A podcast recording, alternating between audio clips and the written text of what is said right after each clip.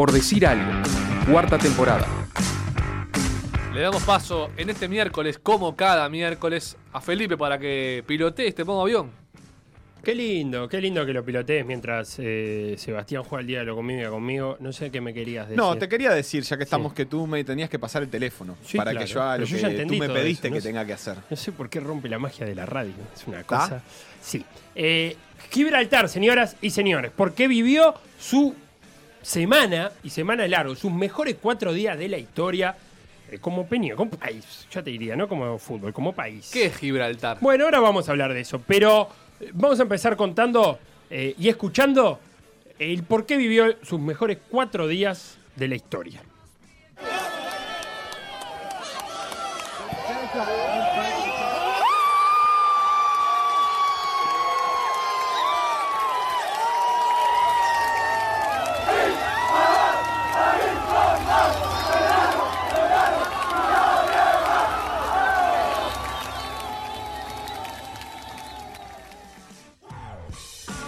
Que escuchábamos ahí, lo primero era la gente festejando el gol de Chipolina.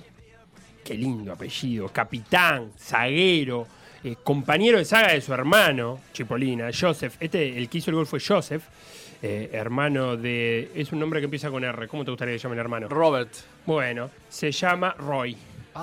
Eh, Joseph y Roy Chipolina, la pareja de zaguero de Gibraltar, pero es el capitán y lo que escuchamos es el gol que le hizo en el minuto 50 de penal a Armenia jugando por la Nation League de visita en, en la propia eh, Erevan, los eh, Le Mejure más rico después de Pontevecchio, en todo Montevideo. Epa, epa, epa. Sí, señores. Y ganó. Eh, ¿Ganó qué quiere decir con que ganó 1 a 0 este país que aparte tiene a, de entrenador a Julio Rivas, o a seleccionador a Julio Rivas?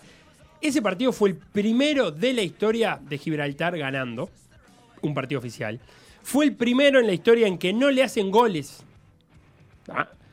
Y, se iba a transformar en el primero de los únicos dos partidos ganados oficialmente, porque remató toda esta historia jugando de local contra Liechtenstein y vengando esa derrota que había tenido a domicilio en la primera ronda de la Nation League, ganándole 2 a 0 eh, en el Peñón y transformándose eh, en la mayor racha invicta de Gibraltar, que son dos partidos. Pero ¿cuánto, ¿cuánto tiene la historia de Gibraltar? ¿Cuánto para atrás hay que ir para ver el nacimiento futbolístico de este país? 2-1, perdón, debí decir eh, el- la victoria entre el Liechtenstein.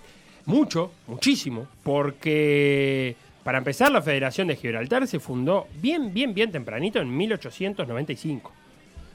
O sea, y se estaba pateando pelota un poquito antes. Y yo lo que propongo hoy es eh, conocer la historia de Gibraltar y empecemos ubicándolo, porque capaz que no tenemos muy en claro dónde es. Vamos a agarrar un mapa. ¿Todos tenemos un mapa? Sí, acá tengo Para este. el siguiente truco voy a precisar un mapa. Y tenemos que ir al lugar donde comienza el Mediterráneo. Aquello que Serrat cantaba de Algeciras a Estambul.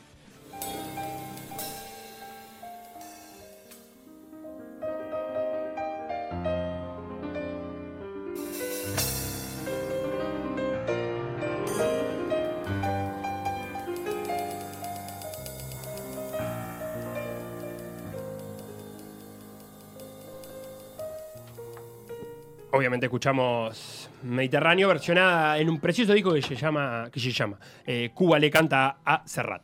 Bueno, Gibraltar está ahí. Del lado español, ¿verdad? De la orilla española del Mediterráneo, Ajá. eh, pero es británico. O sea, no es una isla, es... No, es un istmo. Bien. ¿Te acordás que hablamos de istmo cuando hablamos de Panamá? Pequeña porción de tierra que une otras dos porciones de tierra. Eh, o sea, está conectada con España por una pequeña porción de tierra, por eso es un istmo. Bien. Y es un peñón eh, que se le llama, como decían en la presentación, como decíamos nosotros en la presentación, a esa roca gigante que emerge desde el mar. Entonces está de la orilla de- española, pero es británica.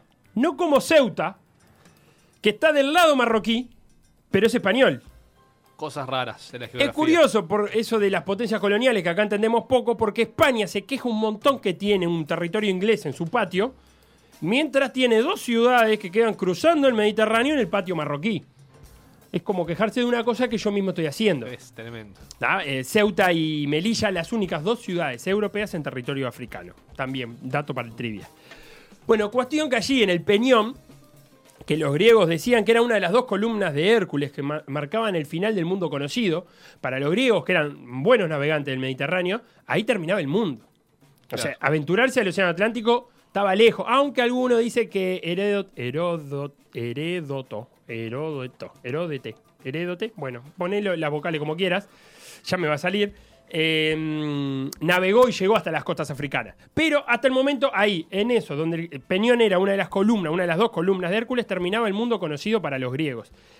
Y allí, en ese peñón, también desembarcó el general Omeya, árabes, musulmanes, Yabal Tarik, de donde deriva la palabra Gibraltar. Yabal Tarik, Gibraltar. Ah, Los ingleses le van a decir solamente Gib, Gib the Rock, Eh, pero en español es Gibraltar.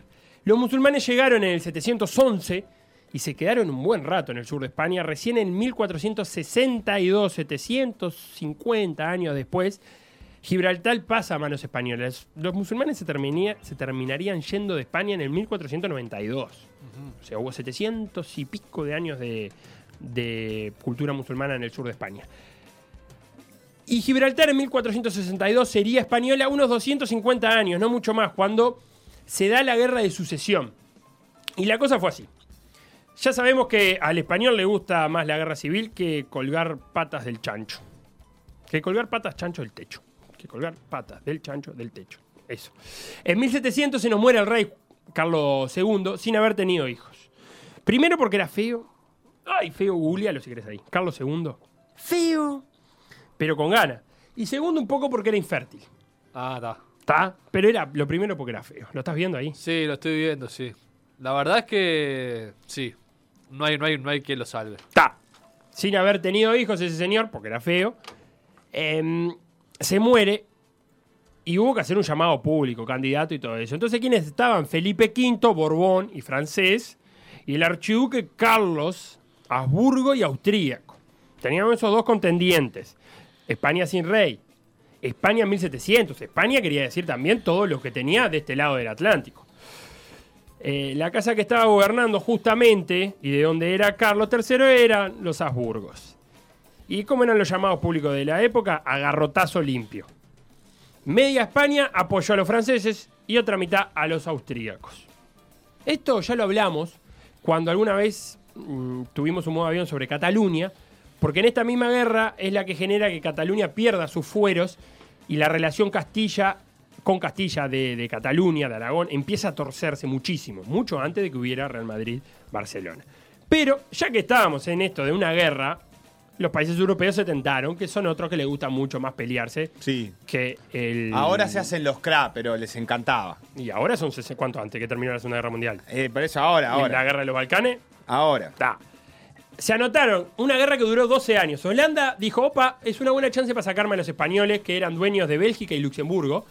Y los ingleses, que no dejaban pasar ni media con ese cuentito de equilibrar la balanza de poder, apoyaron a los austríacos por temor a que Francia, Borbones, quedara muy poderosa. Ganan los Borbones, a final de cuentas, que son reyes hasta el día de hoy.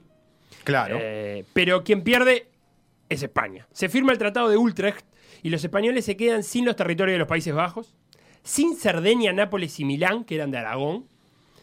Y aún cuando Austria perdió y los ingleses apoyaron a Austria, aún así los ingleses mordieron Gibraltar y Menorca, que las usó como bases militares para el Mediterráneo. Menorca luego la devolverían en 1782, la devolverían, no, la recuperaría España en otra guerra, la de Estados Unidos, pero Gibraltar no.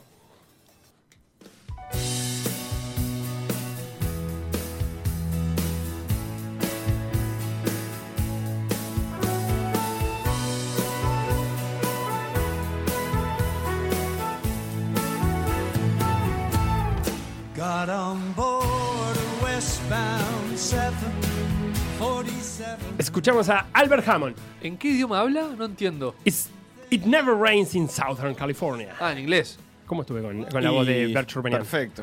Albert Hammond nacido en Gibraltar, por eso lo estamos escuchando. Claro. El grandísimo Albert Hammond. De verdad. No sé por qué lo Que mirás. tiene nombre inglés y es Hammond, como le gustaban a los españoles. Entonces, como que es la mezcla perfecta. Es un Mm, gran Gibraltar. Albert es bastante español igual también. Muchos españoles, ¿no? Catalanes, sobre todo. Sí. En 1830, Gibraltar Jamón, jamón. obtiene Sí, el sí, estatus de colonia británica. ¿Y qué hace un buen marinero británico apostado en territorio fuera de Inglaterra? Se agarra las piñas. Sí, se mama hasta las patas en Ibiza y patea una pelota de fútbol. Le- como los jugadores de fútbol. Sí, rusos. Como el Pipita Higuaín, por Claro. ejemplo. Y ya en la década de 1880 se comienzan a organizar algunos partidos ahí en el Peñón y en 1894 se funda la Asociación de Fútbol de Gibraltar. Y desde 1895 se juega la Copa Gibraltar, por eso yo te dije 1895 al principio. Y la liga vendría en 1905, o sea, como buena colonia inglesa se juega el fútbol desde muy temprano. Seguro. El primero en ganar la Copa de Gibraltar, que por aquellos años se llamaba Copa Mercante, fue el Gibraltar Fútbol Club. Un club formado por ciudadanos del Peñón para competir contra los equipos militares. Estamos hablando que es una base militar, entonces obviamente había mucho equipo relacionado a las distintas fuerzas. Por ejemplo, estaba el Prince Wallace Football Club de la Armada Británica, que es el segundo más ganador de la historia de Gibraltar, aun cuando no existe de 1954. Uh, Y ahí tenemos otro temita. El fútbol gibralteño conoce sus años de gloria hasta la finalización de la Segunda Guerra Mundial, coincidiendo obviamente con la cantidad de militares ingleses apostados ahí. Además, hasta 1960 Reino Unido mandaba a aquellos que tenían que hacer el servicio militar obligatorio, lo mandaba a Gibraltar. Entonces había una renovación constante de, de jóvenes y es muy gracioso porque la página oficial de la Asociación de Gibraltar habla de esos jóvenes llenos de testosterona y cómo, qué hace un joven inglés lleno de testosterona para sacársela. Se agarra las piñas. Sí, pero la federación no dice eso, dice juegan al fútbol, seguro. Para decirlo de manera más eh, deportiva. Y en aquellos años, los, de la década del 50, había un montón de equipos de, europeos que iban a, hacer, a jugar a Gibraltar, hacían una gira por Gibraltar. Real Madrid, Atlético Madrid, el Hajduk Split de Yugoslavia, la Estrella Roja de Belgrado. Y jugaban con, o bien con una selección de futbolistas que armaba la, Federación de Gibraltar, o bien con un equipo de, los servicios combinados que le llamaban ellos, que era eh, la Armada, el Ejército, o sea, tierra, aire y agua. Ejército, Armada El y del Fuerzas Capitán Aéreas. Planeta. Correcto. Donde, insistimos, había un montón de jugadores profesionales ingleses que tenían que hacer obligatoriamente ese servicio y lo hacían en Gibraltar. Entonces, esos equipos contaban con jugadores que luego de ese servicio militar volvían a jugar a, a Inglaterra. Pero a partir del 55 pasaron dos cosas. Dejó de ser obligatorio, como decíamos, en el 60 ese servicio militar y eh, con Franco en el poder en, España, los equipos españoles dejaron de ir a jugar por prohibición de estos. Y la cosa se empezó a complicar porque sin el roce internacional y sin la posibilidad de contar con varios militares, el fútbol de Gibraltar se fue, Gibraltar, Gibraltar se fue debilitando. Franco lleva el tema este eh, de Gibraltar a la ONU. Entonces Reino Unido propone un referéndum en 1967 para ver qué quería la población gibralteña, si quería ser española o si quería ser eh, de Reino Unido, británica. Independiente no era una opción. Hacer, ser Gibraltar. Chao. No. De nadie. No había un movimiento independiente por ahí. ¿Y qué elige el señor, los señores gibralteños? Reino Unido. Clima español, pero sueldos británicos. Sueldo británico. Señores, nosotros vamos a seguir siendo británicos, nos siguen pagando en liras en ese momento, eh, pero tenemos sol. En libras. En libras. Libras esterlinas. La lira era Italiana. de otro lado, por ejemplo. Libras. Entonces, ya con el referéndum. Ojo, capaz que le pagaban en libras y también te servía. en libras, en libras. Eh, las, las relaciones se tensaron muchísimos más, porque en 1969, dos años después de ese referéndum, se cortaron las comunicaciones terrestres y no fueron restablecidas hasta siete años después que murió Franco. Lo que le costó a España, le sigue costando romper lazo con el franquismo, no está escrito. Fue en 1982 que se vuelven a, a recomponer esas relaciones terrestres. ¿Y qué pasa? En 1997 comenzaron las gestiones de Gibraltar para ser aceptado como miembro de la FIFA. FIFA entonces le dice, bueno, mira, primero tenés que ser miembro de la UEFA antes de ser miembro de la FIFA. Ajá. Y la FIFA le dice, bueno, déjamelo pensar, cualquier cosa te llamo, gracias por, por- por venir acá. Y cada vez que se le preguntaba a España, esta no quería saber nada.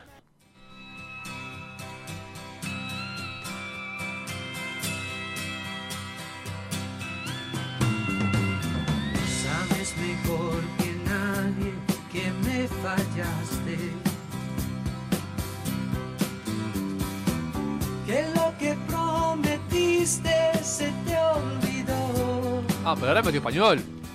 Y porque es de Gibraltar. Albert Pero Hammond. es bilingüe, un fenómeno. Me gusta. Increíblemente me gusta. Échame a mí la culpa un éxito reversionado por un montón de artistas. Y eso le decía un poco a España. Échame a mí la culpa. Eh, en 2007, Ángel María Villar, el, el por aquel entonces, antes de caer preso, Tiene cositas de Eros Ramazzotti, me parece. cobraba en liras. Por ejemplo. Eh, Ángel María Villar en un congreso de la UEFA 2007, los problemas políticos, que no nos vengan al fútbol, que los resuelvan los políticos, que para eso están. Epa. Un clásico. Nosotros Política no. y fútbol separados. Y Platini que los mantenía a raya todavía, incluso a Kosovo que andaba también recorriendo los mismos caminos. Y la excusa de la UEFA era que, mira, Gibraltar, todo lindo, pero vos no sos parte de la ONU, no sé, no te puedo aceptar. No sos un país. Es un país, viste, se me complica mucho esto que, que me estás plateando, mirá, se me va a enojar España. Si te dejo entrar a vos, tengo que dejar entrar a todos. Como te dicen en la puerta del boliche. ¿Viste? Sabés que si, si pasás vos, después todo tiene que pasar. ¿Y qué pasó? Y siempre quedamos afuera, ¿verdad?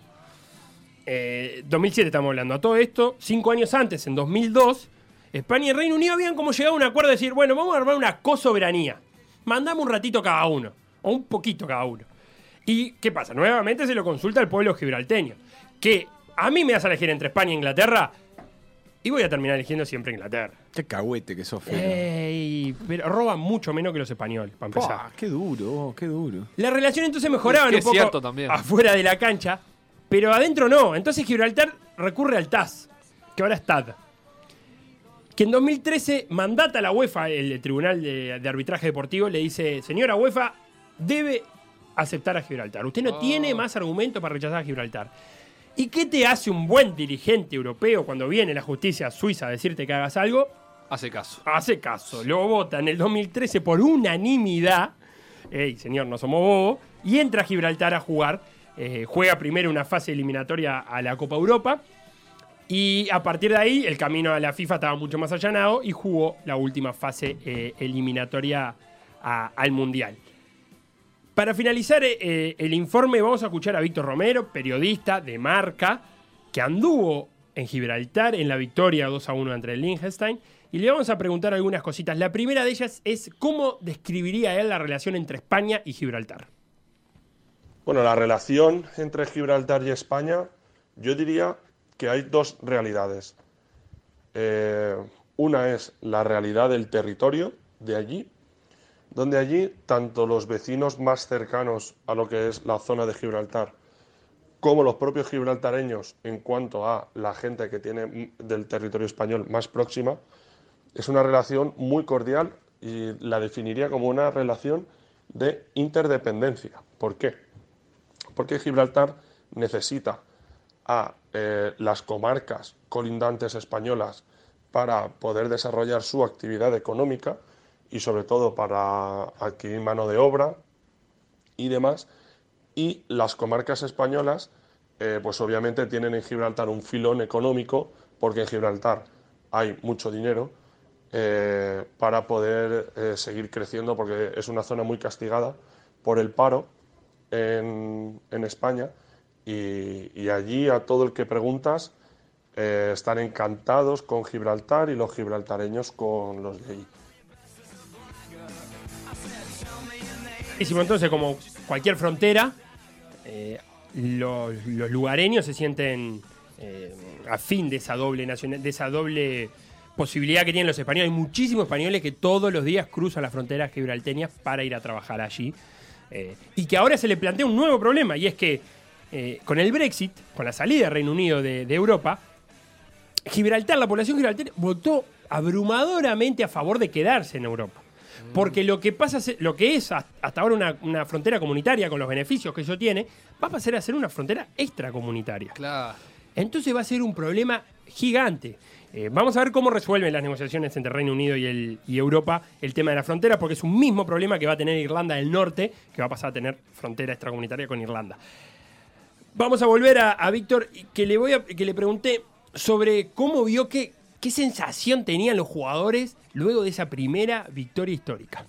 en casa a Armenia, que es infinitamente mejor en fútbol y en potencial que Gibraltar. Recordemos que Gibraltar apenas tiene 30.000 habitantes. Es la federación del territorio más pequeño de Europa. Y, Armenia, bueno, pues es una selección floja en cuanto al nivel, pero vamos, eh, años luz de Gibraltar. Por eso esa, esa victoria 0-1 en Armenia fue algo increíble. Refrendada después, además, en el partido que tuve la suerte de vivir en directo eh, con marca, eh, de ganarle a Liechtenstein, y no solo ganarle, sino remontarle, con lo que, bueno, fue una fiesta absoluta, los jugadores encantados, eh, los directivos de la federación encantados también con la victoria, bueno, imagínate, y todos acertaron a decir que el punto común es que estas dos victorias iban a ser un punto de inflexión en el fútbol de Gibraltar.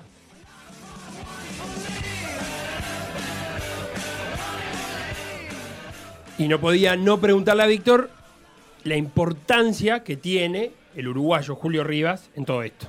Bueno, sin ninguna duda la figura de Julio Rivas es clave, absolutamente clave. El uruguayo ya llevaba tiempo entrenando en Gibraltar, al Lincoln Red Imps, es el, el equipo más importante del Peñón, que llegó a ganar 14 ligas seguidas. Y de ahí dio el saltito, el pequeño salto a la selección. Y bueno, el trabajo que está realizando todos, absolutamente todos, tanto directivos como jugadores, como prensa, como aficionados, todo el mundo acierta a señalar que es la figura clave que ha logrado cambiar la mentalidad del fútbol gibraltareño, no solo de la selección, sino del fútbol local, del fútbol de clubes. Eh, hablando un poco con él, eh, me contaba que él cuando llegó al cargo de seleccionador de Gibraltar, fijaos, eh, la locura entre comillas, dijo que su objetivo era participar, estar en el Mundial de Qatar 2022. Es verdad que a día de hoy es una utopía eso, sin ninguna duda, pero él eh, lo quería transmitir como por qué todo el mundo puede soñar y aquí parece que no se puede soñar en Gibraltar con su fútbol. Voy a decir una. Eh, un crack Julio Rivas dijo, vamos a llevarlo a Qatar. Eh, Julio Rivas que tiene en su trayectoria también haber sido seleccionador de Oman. Qué linda combinación ser seleccionador Es de Oman y de Gibraltar. Y la otra, eh, a Víctor le, también... ¿Qué pasa? La UEFA prohíbe un cruce entre Gibraltar y España. Eh, está vetado por los temas políticos, como hay vetados otros, otros cruces. Y le pregunté a Víctor cuál era, eh, si él veía en algún posible futuro cercano un partido entre ellos. Me dijo, hoy por hoy, totalmente utópico. La Federación de Gibraltar está eh, buscando hacer eso, pero es una especie de reconocimiento implícito del territorio de Gibraltar como algo diferente a España. Entonces es algo difícil de ver en los próximos años un amistoso. O sea que la diplomacia del balón una lo que la diplomacia política no puede. Si ojo que Gibraltar si gana los dos partidos de que le quedan, va a pelear por un lugar ¿Contra en la Euro. quién? Contra eh, Macedonia De visita. de visita y contra Armenia de local. ¿La Correcto. vuelta? Sí. Ojo. ¿Qué Ojo. hace el hombre de bien? Eh, ¿Quiere ser de España? ¿Quiere ser de Inglaterra? ¿Quiere no ser de nadie? No, hay que devolver los territorios, pero antes que eso hay que permitirles que mantengan la liga, la primera división este, de Gibraltar, que está un poco tirada de nombres, pero a falta de nombres tiene lindos escudos. Y yo soy hincha del Lincoln Red Imps. El que dirigió Julio. Tengo la duda de eh, lo- cómo se juega el tema local y visitante. No me imagino que cada uno tenga su cancha, pero No hay tres canchas en el territorio. Pero perdimos 1 a 0 de locales con el Gibraltar que agarró la punta del campeonato. ¿Por qué? Porque el escudo tiene el castillito, pero con un diablo sentado adelante, hecho. mm, ¿Cómo se llaman? Eh, co- como controls. Eh, ¿Viste esos macaquitos? Las caritas que se usan ahora para transmitir. eh, eh, yo qué sé, que transmitir como algo un poco rancio. Sí. Eh, con una cara de pícara tremenda. eh, así que voy a hinchar por el Lincoln Red Imps, que tiene el castillito atrás, eh, sin la llave colgando. Perfecto. Después de la pausa, marcar como leído, palpitando algo de lo que va a pasar el domingo.